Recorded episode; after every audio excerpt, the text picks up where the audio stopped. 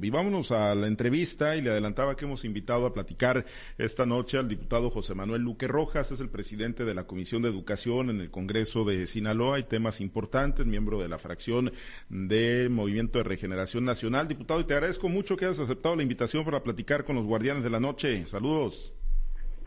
¿Qué tal, Pablo César? Buenas noches y buenas noches a los compañeros de las distintas plazas de Guardianes de la Noche y de Altavoz por supuesto un saludo al auditorio. Gracias, ahorita vamos a hacer efectivamente un recorrido con los compañeros que tienen pues inquietudes y, planteamientos, cuestionamientos, pero bueno, eh, está obviamente el tema de la ley general, ¿no? De la nueva ley, lo que sería la nueva ley de educación superior del estado de Sinaloa, y sí me gustaría tocarlo con, con amplitud, diputado, pero sí hoy por la mañana en el marco de la gira del gobernador Rocha, pues se volvió a abordar un tema que ha sido recurrente, diputado, el tema de la Universidad Autónoma de Sinaloa, ¿eres convencido, estás totalmente convencido de que se debe entrar a una reforma a la ley orgánica de la UAS?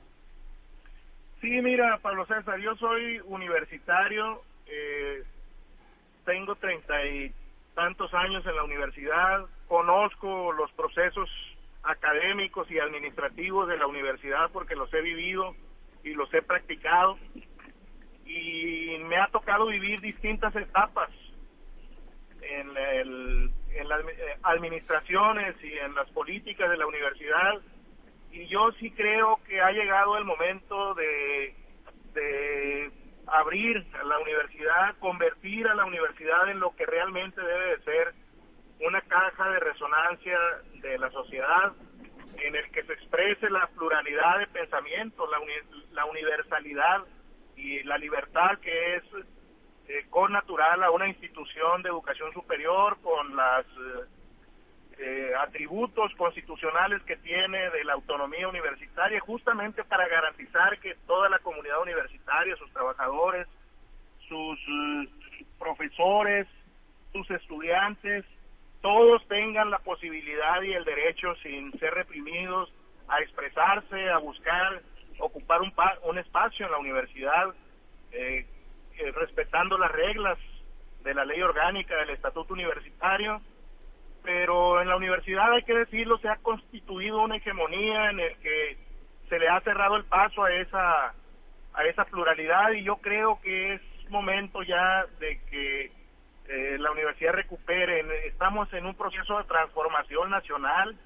Sinaloa está empujando hacia una transformación social, política también, y creo que sería muy lamentable que la universidad quedara en el rezago y en el y en, un ejercicio de hegemonía política que no corresponde con la naturaleza de la institución. ¿Se, puede encontrar el punto de equilibrio para avanzar eh, sin mayores sobresaltos, diputado, hacia una reforma de la ley orgánica? Y te lo pregunto porque, bueno, obviamente, eh, bueno, nos has comentado lo, que ha sido obvio, ¿no? Hay, se está dando la participación de un partido político, ¿no? Eh, y por otro lado, pues también hay actores políticos de, otras corrientes, ¿no? Que, que estarían, pues yo no sé si verdaderamente interesados en el tema de educación o si también en tener parte del control político de las estructuras universitarias? Pues mira, yo, yo, yo creo que lo que se debe de abrir es eh, a, la, a la libertad.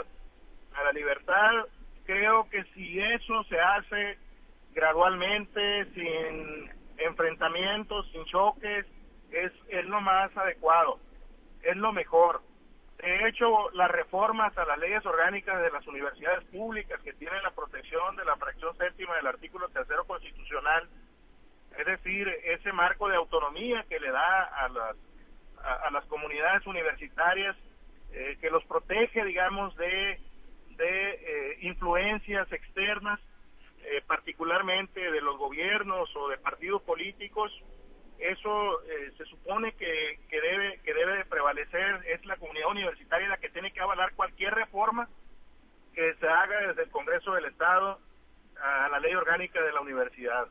Yo estoy convencido de eso, creo que, que las autoridades de la universidad son autoridades que entienden el momento histórico, que entienden que hay momentos y hay etapas en las que se puede, eh, se pudo ejercer como se está haciendo un, un ejercicio de hegemonía política, acaparando cargos de dirección, acaparando consejo universitario, acaparando la rectoría de la universidad.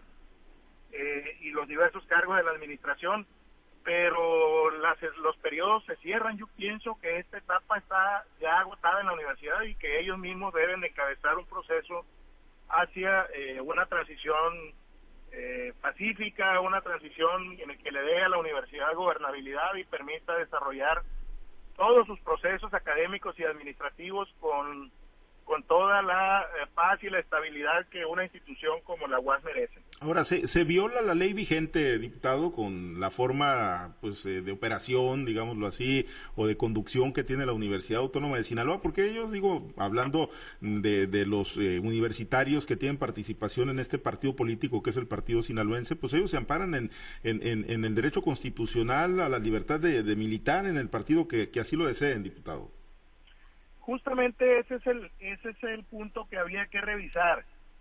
Eh, yo creo que la afiliación a un partido político es un derecho constitucional de todos los universitarios.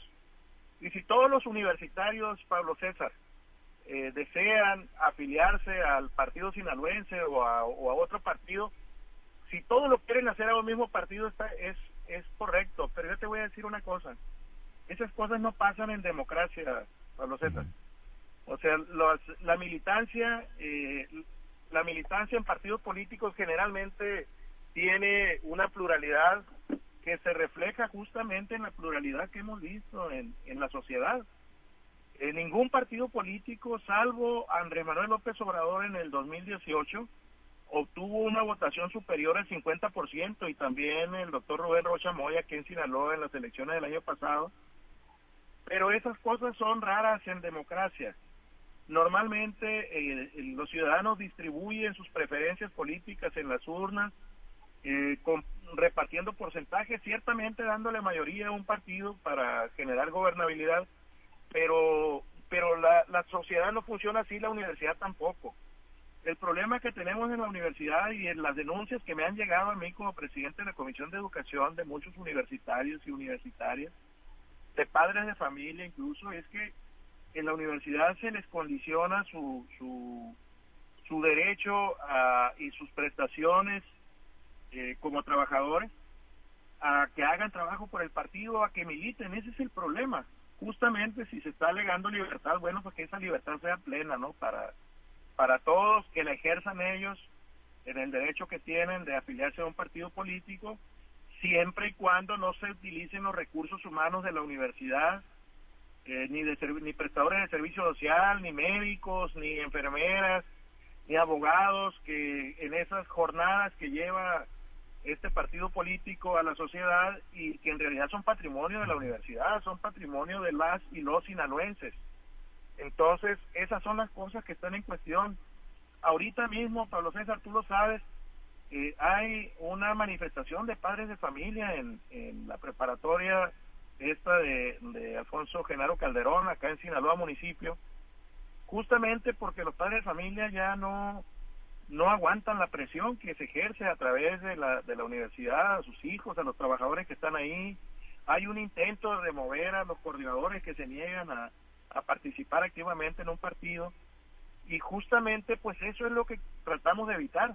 Estamos en un proceso ahorita de aprobación de una nueva, de la, de la ley de educación superior, de Sinaloa y justamente lo que lo que queremos es garantizarle a los universitarios, a la comunidad universitaria, pero también a la sociedad sinaloense que la universidad eh, cumpla de manera efectiva con la protección que la fracción séptima del artículo tercero constitucional le da eh, en ese margen de autonomía que implica que ningún partido político, ni el gobierno, ni el Congreso, ni nadie pueda intervenir ¿no? Y eso aplica no solamente para nosotros, Pablo César, también aplica para el Partido Sinaloense, para sus líderes morales y, formales, de que se respete la autonomía universitaria y, y ese es el, esa es la, lo que yo creo que debemos hacer ahora. Bien, seguramente mis compañeros tienen más inquietudes sobre este tema. Yo nada más antes de compartir la charla con, con mis compañeros en las otras plazas, eh, diputado, eh, pues ahorita que tocabas el tema, ¿no? De la ley de educación, de la reforma a la ley de educación superior, eh, ¿cuál es el estatus de, de, de, la elaboración del dictamen luego de la conclusión de los parlamentos abiertos?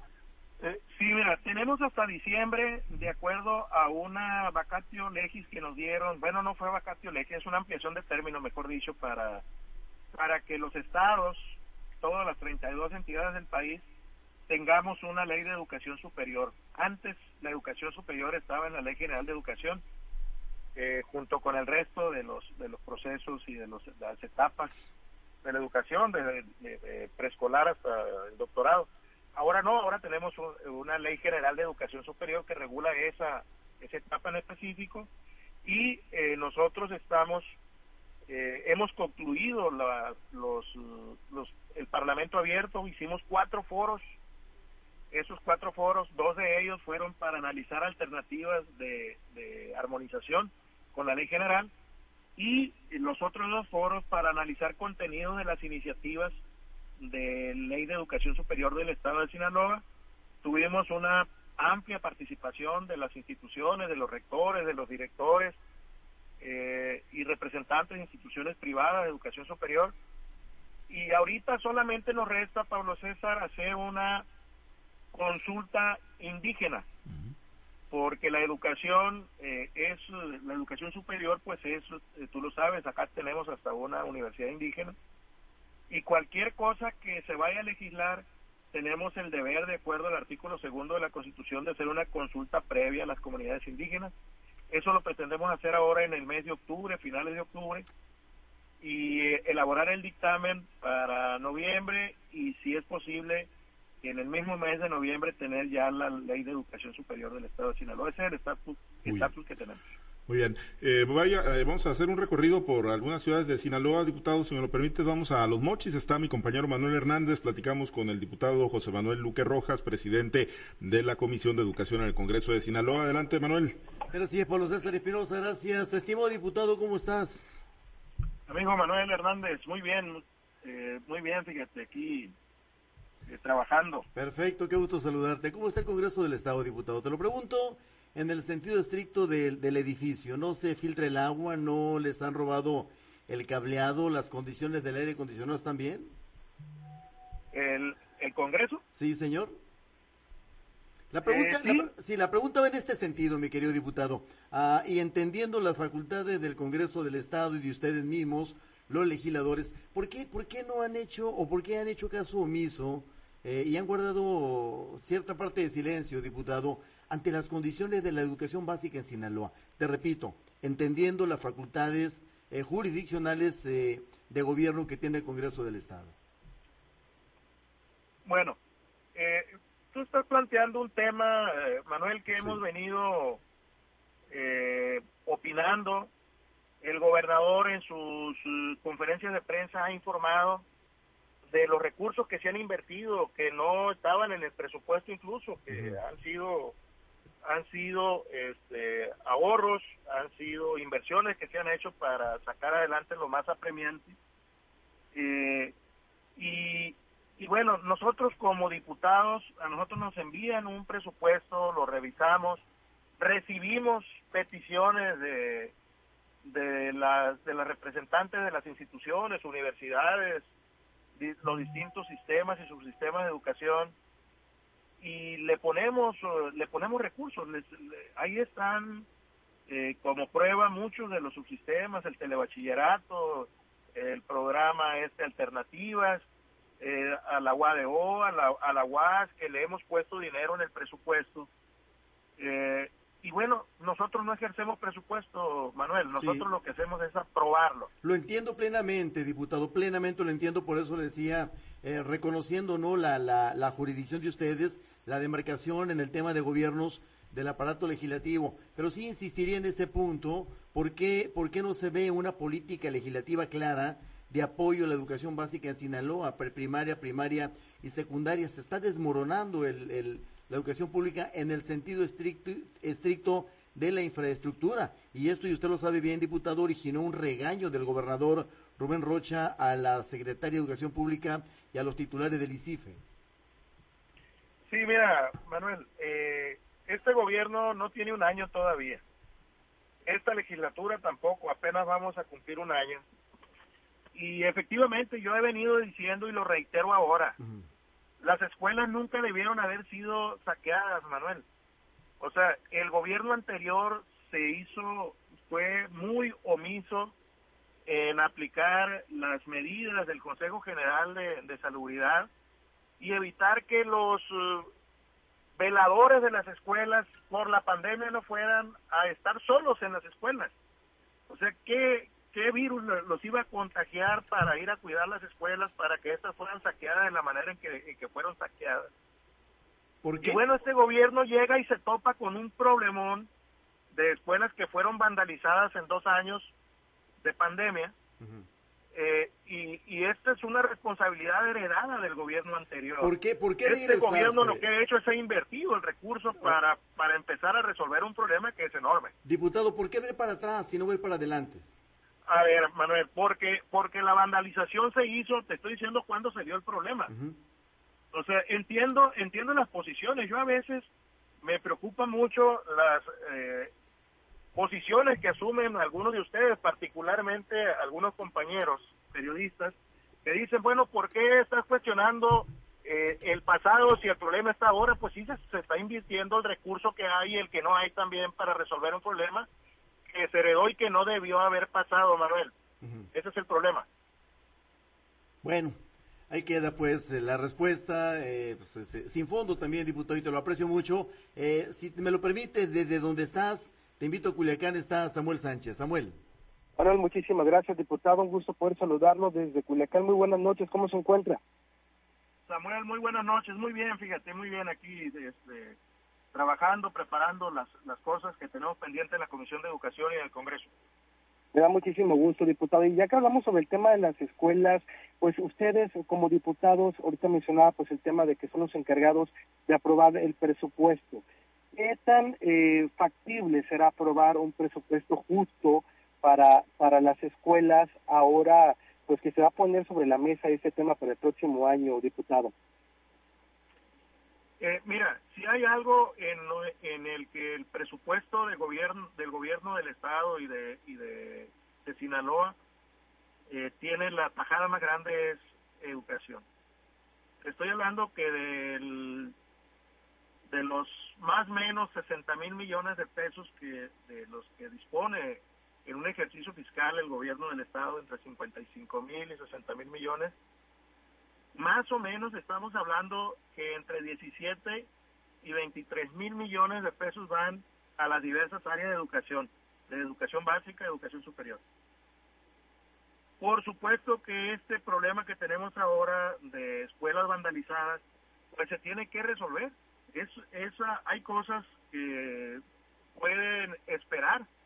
Eh, justamente en la Comisión de Educación, en el pasado receso, nosotros hicimos Parlamento Abierto para revisar con expertos la situación de la calidad de la educación. Ese es otro tema muy delicado, por cierto. Y llegamos a la conclusión de que ahí se requiere también inversión para capacitación continua de los profesores eh, porque las mediciones que traemos en matemáticas, en lectura y escritura y en ciencias, pues nos dejan muy mal parados de frente a lo que se hace en otros países o incluso en otras entidades. Y nosotros estamos de eso, pero, ¿no? que se aplica. pero, pero si no tenemos infraestructura eh, para que los, nuestros estudiantes, nuestros niños no puedan asistir a la escuela, pues mucho menos vamos a tener educación de calidad. Primero es el uno, después es el dos. Lo que te quiero decir es que seguramente en este presupuesto habrá un recurso suficiente para resolver en lo inmediato la necesidad más apremiante de las escuelas. Entonces, ¿quién está fallando, diputado? Porque por una parte se etiqueta el recurso, pero por otra parte vemos que se aplica de manera tardía. Pasó muchísimo tiempo de la, de la pandemia y las escuelas las vandalizaron, las descuidaron totalmente y ahora prácticamente pues no hay recurso que alcance para poder levantarlas, ¿no? de los saqueos. Sí, mira, eh, aquí el problema es la cantidad de escuelas. Eran más de 600 escuelas eh, que tenían un diagnóstico que necesitaban una inversión urgente. De esas, el gobierno del estado, con sus ahorros, lo ha informado el gobernador, se autorizaron alrededor más o menos de 119 millones de pesos que no estaban en el presupuesto y que justamente son de los ahorros que el gobierno del Estado ha hecho en, diversos rubros para, para la inversión. Hay ahí un fondo de aportaciones mixtas eh, en el que también hay que decirlo, yo la verdad a veces hasta le, le, me, eh, le preocupa a uno decir las cosas como son, pero mira, este, en, en aquel programa de escuelas al 100 se invirtieron por adelantado el 40% de esos recursos. Y muchos directores y rectores de universidades se quejan de que en el papel les llega, por decir así, eh, 20 millones de pesos, es un ejemplo, para, para infraestructura, y les llega en el papel, firman por eso, pero luego les quitan eh, 8 millones de pesos porque el gobierno eh, anterior, en el 2015, quitaron un préstamo internacional para las escuelas al 100, eh, que el dinero pues se pudo haber invertido, no, seguramente una parte se invirtió, el otro quién sabe, pero se está, se, se puso como garantía ese fondo de aportaciones mixtas y, y es, eso es un déficit que tenemos también, en el papel tienen una cantidad de dinero y luego se recoge porque hay que pagarle al banco ese préstamo porque es importante entonces que sea totalmente transparente también este manejo de recursos no por parte del gobierno exactamente. Y esto esto lo hemos venido diciendo nosotros desde un principio de que de que se gastaron el dinero por adelantado en ese programa que echó a andar el presidente Enrique Peña Nieto en el 2015 se, se gastaron por adelantado el 40% de recursos para infraestructura y pues eso es un recurso que se está reponiendo ahora con, eh, con gasto corriente, con, los ahorros que los gobiernos han estado haciendo, pero que falta el recurso, pues, y, y ahora con las escuelas analizadas, pues se nota más la ausencia de ese dinero que no está, porque ya se gastó. Muy bien, diputado, pues hay mucho que hablar sobre este tema, pero le voy a hacer la palabra a mi compañera Diana Bon, quien se encuentra en Guasave, para que ella continúe pues con la entrevista. Muy buenas noches, Diana, adelante. Gracias, Samuel. Diputado, buenas noches. Un gusto saludarlo desde Guasave. ¿Qué tal? Muy buenas noches, Diana. Preguntarle, diputado, ¿cómo anda en la congeladora en materia educativa en el Estado? Fíjate que nosotros hemos dado curso a todas las iniciativas que se han presentado. Hay, eh, mira, este asunto de la congeladora, y yo antes pensaba eh, antes de estar ahí, de ver cómo funciona realmente este, este tema de, proceso legislativo, que muchas iniciativas quedaban ahí porque por, por, falta de voluntad política, porque no se presentaba tal o cual organización o partido político, el partido mayoritario, etcétera. No, mira, te pongo un ejemplo. El, el partido sinaloense presentó, presentó según ellos mismos lo han presumido una y otra vez eh, en medios de comunicación, alrededor de 500, 600 iniciativas, más o menos. Pero te digo una cosa, eh, por ejemplo, presentan una iniciativa para reformar el párrafo tercero, por decir algo, del artículo 1530 del Código Civil, y hay una iniciativa para eso. Y luego nos presentan otras 10 iniciativas para reformar las fracciones que siguen de ese mismo artículo para decir el partido sinaloense presentó tantas iniciativas. Entonces son muy repetitivas. O muy, no es tanto que sean repetitivas. ¿Por qué no nos presentan una iniciativa para reformar el Código Civil y, y, y nos, y nos dicen es, todos estos artículos los, los presentamos en una sola iniciativa, pero ellos lo que quieren es presentar números. ¿Y como Morena, cuántas iniciativas han presentado, diputado? Nosotros como, como Morena hemos presentado eh, en este en este año de, ejercicio constitucional alrededor de 46, 47, no tengo ahorita el número exacto. Vamos a dar un informe legislativo en estos días pero fíjate que nosotros no, no medimos nuestro trabajo en función del número, medimos el trabajo en función de las necesidades de legislar eh, en, en, un aspecto o en otro. Y asumimos nuestra responsabilidad en función de que no solamente se trata de hacer leyes por hacer leyes. Hay muchas leyes que implican presupuesto. Y si hacemos una, una iniciativa solamente para tomar una foto y decir que sacamos tantas iniciativas eh, o tantas leyes aprobadas y esas leyes no, no tienen presupuesto, pues entonces mm, pues son inaplicables simplemente. Y por eso, es, es, por eso es el argumento de que se van quedando en la congeladora, porque son lo mismo y no avanzan. Eh, no sé, fíjate a qué te refieres con congeladora. Porque, ah, porque le, le, preguntaba yo, mi pregunta inicial era sobre si las iniciativas, bueno, qué tantas iniciativas estaban en lista de espera desde bastante tiempo y que, bueno, no, han no se han sacado precisamente de ahí. Y usted me llevó al tema del partido sinaloense y las iniciativas que habían presentado, entonces, y también las de Morena. Entonces yo le pregunto que si el motivo por el cual se quedan rezagadas es porque van dentro de lo mismo y lo mismo o por, por, rencillas políticas? No, rencillas políticas no. Son iniciativas que, eh, que son o no trascendentes o que son o no necesarias o que si hay recursos para, para cubrirlas o no. Porque mira, este, en el 2018, cuando Morena llega como mayoría al, al Congreso del Estado, yo era asesor del grupo parlamentario de Morena, y nos pusimos a revisar y había no menos de siete u ocho leyes que obligaban al Congreso del Estado a destinarle recursos anualmente, etiquetarle recursos, y nunca se les había etiquetado. Estoy hablando de la Ley General de Bibliotecas, te estoy hablando de la Ley de Protección Civil del Estado de Sinaloa, que debe tener un fondo, eh, y otras y otras leyes en las que se, se está obligado, por ejemplo, la ley esta para la protección de los de las de las personas desplazadas por la violencia también se le tiene que destinar un recurso y nunca se le había destinado. Entonces luego uno piensa haces una ley la anuncias pero luego no no es eficaz esa ley porque se necesita que haya recursos para ello. Y entonces nosotros no vamos a ser irresponsables en el sentido de estar aprobando iniciativas o leyes que no se van a aplicar o que no van a beneficiar a la gente. No, nosotros no venimos a engañar a nadie, pues ese es el tema. ¿A que las, las, las aprueban o desaprueban a conciencia? ¿Es a lo que se refiere? Sí, simplemente que sean útiles. No vamos a, a, aprobar iniciativas que son eh, iniciativas que se presentan por una u otra razón o iniciativas que se presentaron hace mucho tiempo y que ya en este momento pues son obsoletas. Por eso van quedando muchas pendientes, porque ya no, ya no son vigentes, pues.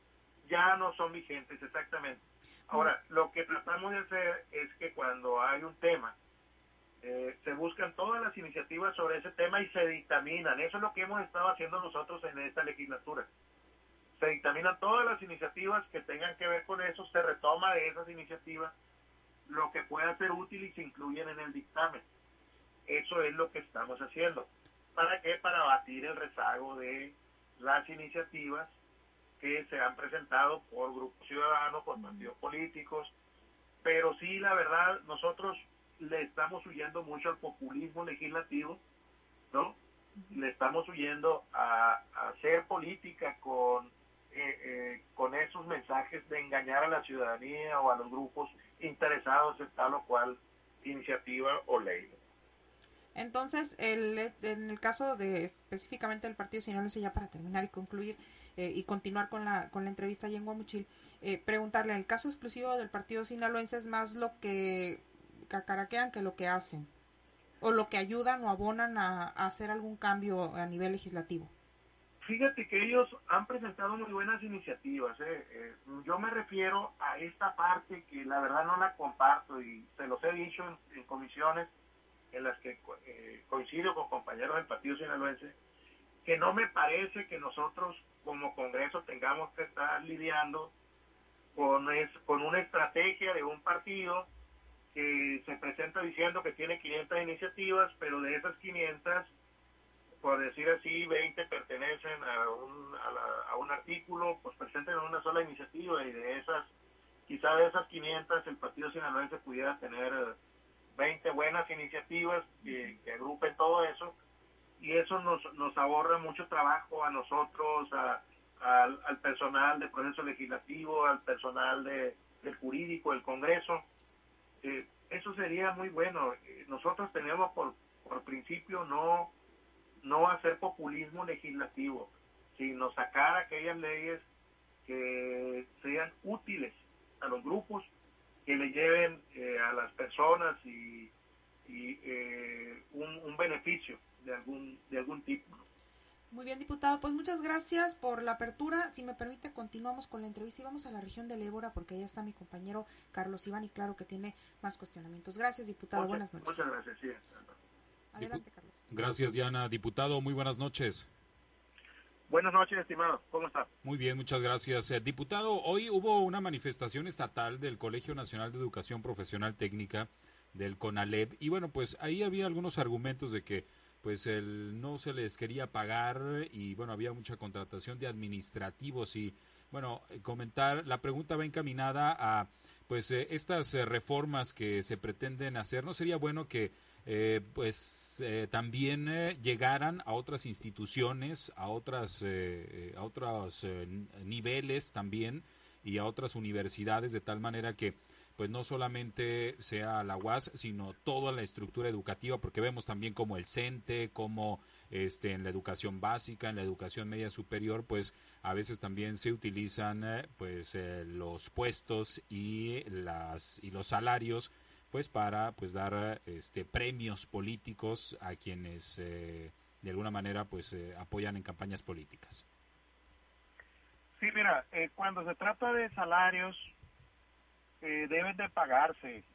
No tiene por qué ningún trabajador, ningún empleado de ya sea del CONALEP, de COAES o de cualquier sistema, subsistema educativo, estar batallando para que le paguen su salario.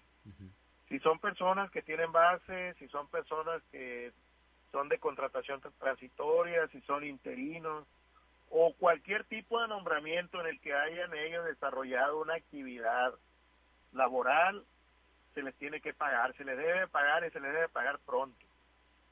Yo creo que eso es una falla que, que tiene que resolverse, que tiene que intervenir las áreas administrativas del CONALEP, y de la Secretaría de Educación Pública para, para resolverlo. Por otro lado te digo, mira, la ley de educación superior, lo que nosotros estamos eh, proyectando es justamente este, dejar claro los términos de las atribuciones, de las obligaciones que vinculan a cada subsistema de educación media superior o superior. Y eso incluye, por supuesto, también el caso de este, de CONALEP y de COBAES. Eh, hay por ahí una iniciativa eh, o propuestas que recibimos nosotros en el Parlamento Abierto, por ejemplo, de separar una, eh, una secretaría para la educación superior. Yo la verdad tengo mis dudas y se nos ponían como ejemplo que el Instituto de Cultura se había separado, y yo digo, el mejor vehículo para llevar cultura, por ejemplo, a la, a la sociedad, pues es la escuela. es, es primaria, es preescolar, es secundaria, es bachillerato, ¿no? Y creo que separar a lo mejor no es tan buena idea, sin embargo estamos analizando esa, esa propuesta. Y respecto a lo que me comentas, yo creo que eh, la exigencia de salarios eh, deben de resolverlo cuanto antes. Quien lo tenga que resolver debe resolverlo y no hay ningún motivo para que no se les pague un trabajo que se ha hecho. Muy bien. En, cualquier aspecto de la educación. Sí, diputado, otro, otro de los temas que surgió al inicio del ciclo escolar fue precisamente las libertades con las que pues algunos estudiantes pues querían asistir a la escuela ya sea con el pelo cortado de alguna forma, con el pantalón eh, escolar del uniforme de pues una forma en específico. Y bueno, pues hay reglamentos que son eh, muy estrictos y mi pregunta va encaminada si desde el Congreso del Estado pues no se puede hacer algo para pues eh, respetar estas libertades de el aspecto físico de los estudiantes en los planteles educativos o usted cómo lo ve como presidente de la Comisión de Educación? Pues mira, yo creo que depende del nivel, eh, porque ¿qué es lo que se enseña en las escuelas? Este es un, este es un debate que tenemos que dar como, como ciudadanos, como padres de familia, como autoridades de universidades, de escuelas eh, de nivel básico. y sobre todo en bachillerato, que es donde se presenta el mayor número de conflictos de estos que tú me estás comentando. Eh, si, si aparte de, de transmitir contenidos en las escuelas, contenidos para la formación de nuestros jóvenes y niños, también vamos a transmitir valores. Y si vamos a transmitir valores, ¿qué valores vamos a transmitir? De cómo vestir, de cómo peinarse, de quitarse el pelo o no, de, que los niños o las jóvenes o los jovencitos puedan eh, usar un uniforme de, del, sexo contrario al suyo. O sea, esos temas los tenemos que eh, debatir y resolver. Personalmente tengo la convicción de que cuando se trata de eh, primaria y secundaria, ¿no? Pues habría que, eh, digamos, garantizarle a los jóvenes lo que ya la ley de niñas, niños y adolescentes establece. Es decir, el libre desarrollo de su personalidad, que le permita a los jóvenes y a los niños ser quienes quieran ser, siempre y cuando, este, digamos, se cumplan con las reglas de los procesos académicos y administrativos en las escuelas. Ahora, yo sé que este es un tema polémico y por eso creo que debemos de abrir el debate. Ya estamos en tiempos en los que todo todo debe de debatirse, todo debe de, de buscarse un consenso de tal manera que, tengamos en cuenta que a nivel mundial hay una tendencia al respeto a la a la eh, digamos libre desarrollo de la personalidad de los niños y de los jóvenes. Sí, hay, hay escuelas eh, en el países europeos donde ni siquiera se exige ya el uniforme, ¿no? Exactamente, por ejemplo. Ese es un tema que también tenemos que debatir, porque aquí, por ejemplo, ¿cuánto invertimos eh, 300, 400 millones de pesos al año en uniformes. Eh, en el Parlamento abierto que hicimos nosotros para la calidad de la educación, eh, nos recibimos muchas propuestas para capacitar a nuestros profesores, por ejemplo, que todos nuestros profesores puedan estar a la altura de cualquier país de la OCDE, de tal manera que nuestros niños puedan competir con aquellos de aquellos países de tal manera que las mediciones en un, en un plazo razonable nos pueden llevar a poner a competir a nuestros jóvenes con los jóvenes de los países de la Organización para la Cooperación y el Desarrollo Económico del que México es parte. Pero estamos muy lejos de eso. O sea, realmente las mediciones nos ponen como al, al, menos tres o cuatro grados por debajo de ellos. No los vamos a alcanzar nunca con el actual sistema que tenemos. Lo decía Manuel hace rato, Manuel Hernández.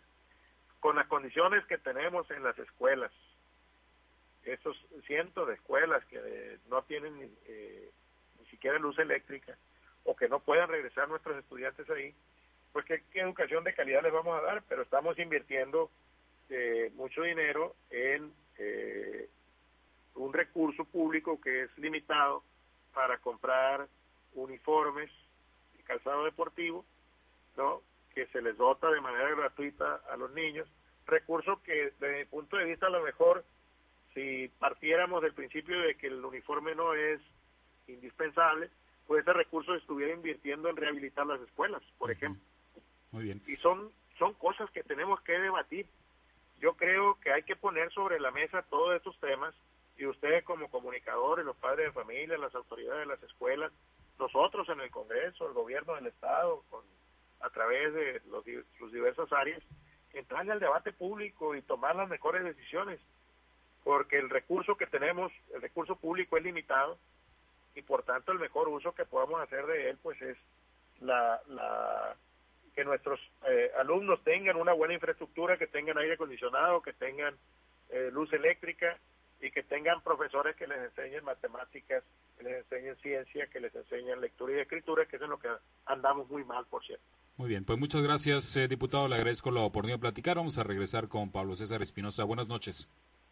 Buenas noches, muchas gracias. Muchas gracias, gracias eh, Carlos Iván. Pues eh, muchos temas para, para un debate bastante amplio, diputado. Yo me quedé pensando, incluso como padre de familia, si se llegara a eliminar la obligatoriedad en el uso de los uniformes en las escuelas de nivel básico, diputado, pues los padres de familia son los que se van a tener que poner a temblar, porque bueno, si bien el gobierno a lo mejor se va a ahorrar eh, algunos millones de pesos en la ya no elaboración y dotación de los uniformes gratuitos, pues el padre de familia va a tener que andarle comprando cambiecitos a su hijo para pues que vaya a la escuela prácticamente todo el año.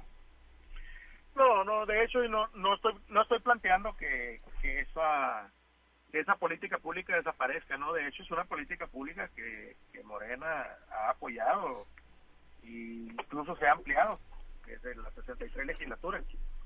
No, no, no. Eh, eh, simplemente estamos estamos diciendo que el recurso público es un recurso limitado, que es el mismo y que cuál es el uso que se le va a dar a propósito de esta pregunta que, se hacía ahorita, en el sentido de que si los estudiantes pueden, pueden o tienen el derecho o no de vestirse de tal o cual manera, de usar este look o el otro. Porque también son temas que tenemos que poner ahí sobre la mesa. Y, y en ese contexto lo dije, no estoy diciendo que los que los uniformes y útiles escolares deban de de eliminarse como obligación del gobierno, esos ahí están, se van a seguir dotando. Yo simplemente creo que es un debate que tenemos que dar todos, ¿no? Porque es algo que nos interesa como padres de familia. Yo también soy padre de familia y entiendo eh, de qué se trata el tema. Y, y bueno, pienso que, que no hay mejor manera de resolver los problemas que poniéndolos sobre la mesa, discutiéndolos y recibiendo opiniones en favor y en contra de, de, todo. Indiscutiblemente, eso, eso es lo que sí debe encontrar cada tema, apertura para el debate. Bueno, te agradezco mucho, diputado, como siempre, que aceptes la, la invitación y bueno, pues seguiremos platicando, ¿no? Entonces, tentativamente para diciembre, dictamen sobre la ley de, sobre la reforma a la Ley General de Educación, a la ley superior. Creo que para diciembre ya, tendré, ya tendremos una ley de educación superior en el estado de Sinaloa, nos queda pendiente la consulta indígena y ya estamos eh, integrando eh, las propuestas que nos hicieron en el Parlamento abierto. Y creo que vamos a tener una buena ley porque hubo mucha participación, muchas propuestas muy interesantes, eh, que a mí yo a muchas cosas no las había pensado, por ejemplo, esta asociación de universidades privadas nos dicen, oye, pues nosotros lo único privado que tenemos es el origen del financiamiento, pero le estamos resolviendo un problema al Estado porque estamos ofreciendo una, una oferta educativa, estamos cubriendo una parte de la, de la matrícula que si no lo hiciéramos lo tendría que hacer el Estado. y me puse a pensar que eso es cierto. Entonces, son temas que hay que valorar también en la nueva ley. Pues seguiremos platicando. Gracias, diputado. Muchas gracias a ti, Pablo César, y un saludo a todos los compañeros en las plazas y al auditorio. Gracias, gracias al diputado José Manuel Luque Rojas, presidente de la Comisión de Educación del Congreso de Sinaloa.